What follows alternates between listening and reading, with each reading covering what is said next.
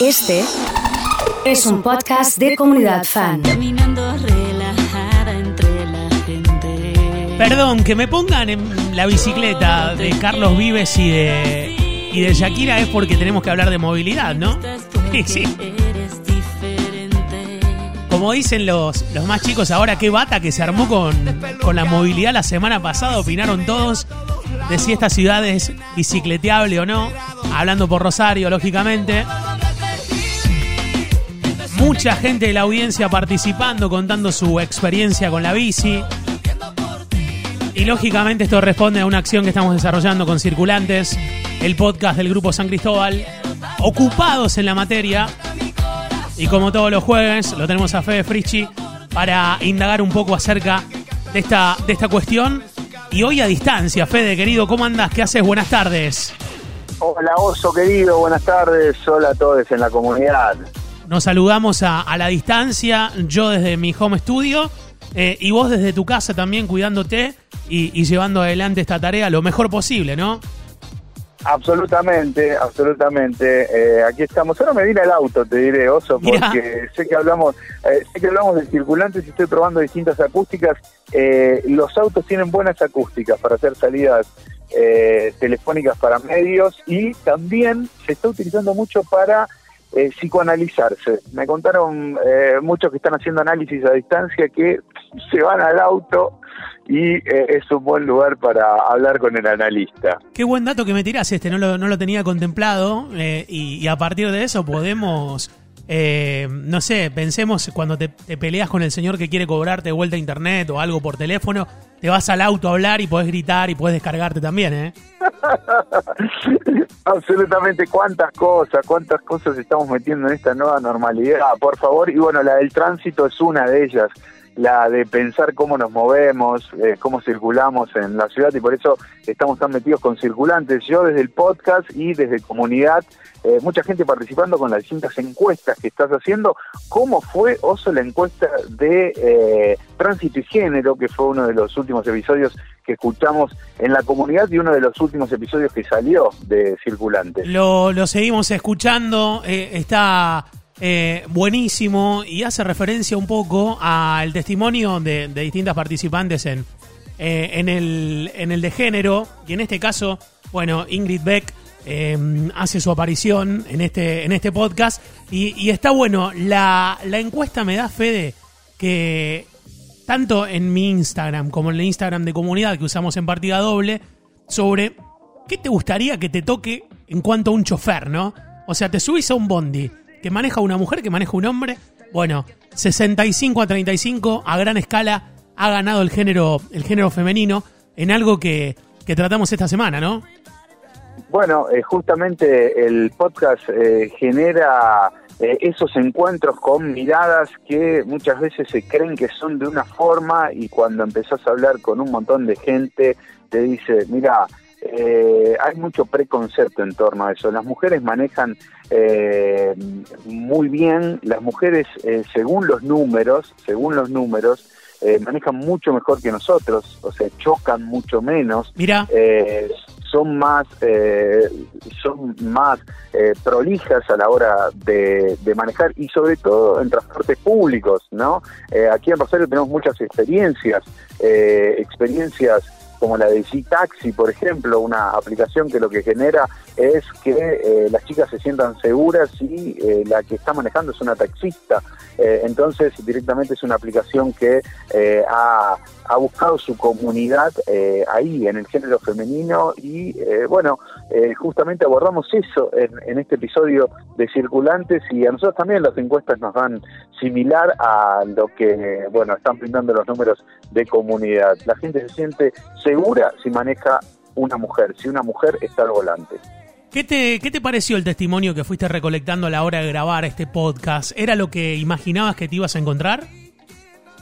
Bueno, eh, hablamos con Ingrid Beck, eh, que es periodista, militante de género y demás, y, y nos contaba su experiencia. También cada persona tiene su experiencia, ¿no? Eh, hay gente que no elige manejar, que no lo necesita. Ella nos decía, sí, ok, Bien. yo pensé que no lo necesitaba, pero en determinado momento sí, eh, necesitaba la, la libertad de, de manejar, no sabía lo...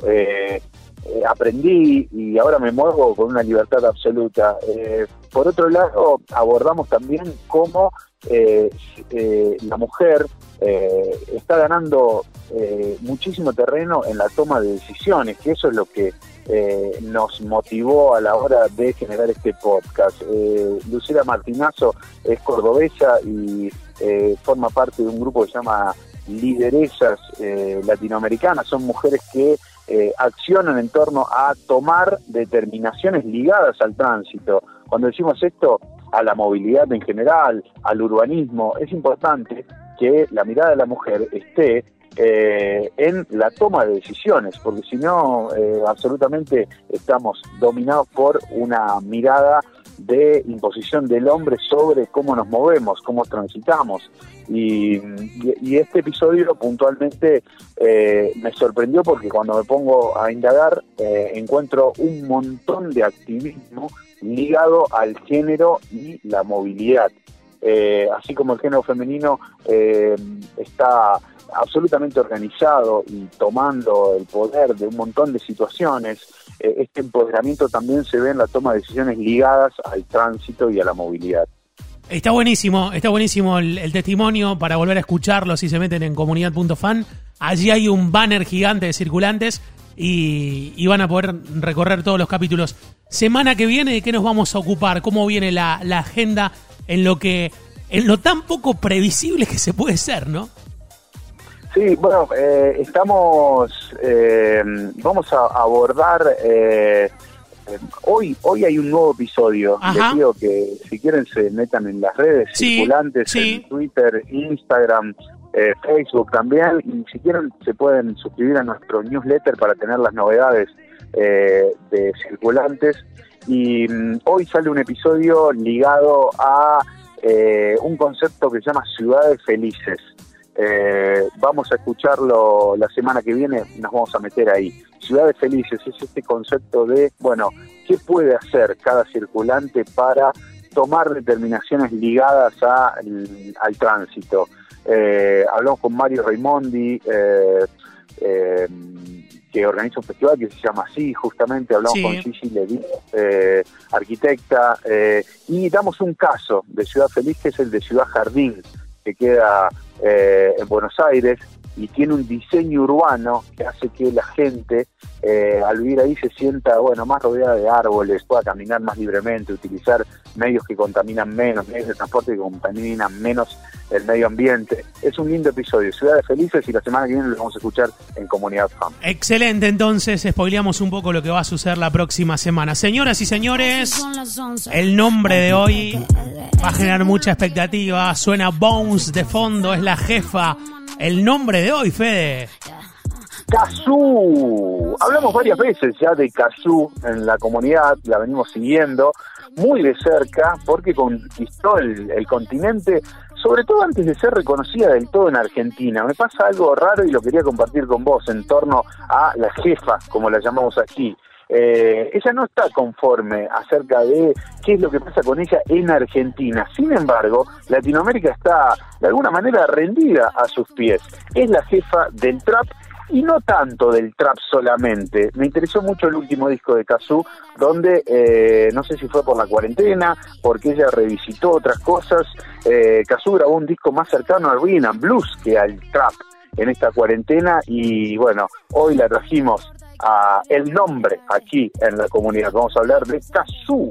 Bueno, excelente entonces. Y, justamente que veníamos con, con la cuestión de género, eh, hace mucha referencia, un exponente eh, extraño que fue forjando eh, el trap argentino, porque para quienes no dominan un poco la, la situación, tenemos que hablar de, de Julieta, así se llama, y le dicen Casu porque su apellido es Casuccelli, ¿no? Es Jugenia, eh, y surge eh, como del trap alternativo. Cuando, cuando empezamos a conocer un poco los exponentes del trap en Argentina, Fede, eh, lo vimos a Duki, vimos a Kea, y ahí nomás apareció Paulo Londra, tuvo un año 2019 arrollador Paulo, casi como el centro de la escena, y después fueron surgiendo nuevos talentos. ¿Tiene algo que ver con Nicky Nicole Casu? Para mí muy poco, está en otro, en otro, en otro ámbito, en otro palo, pero me gustaría que, que, lo empieces a desarrollar y, empezar a, a escucharte con esto?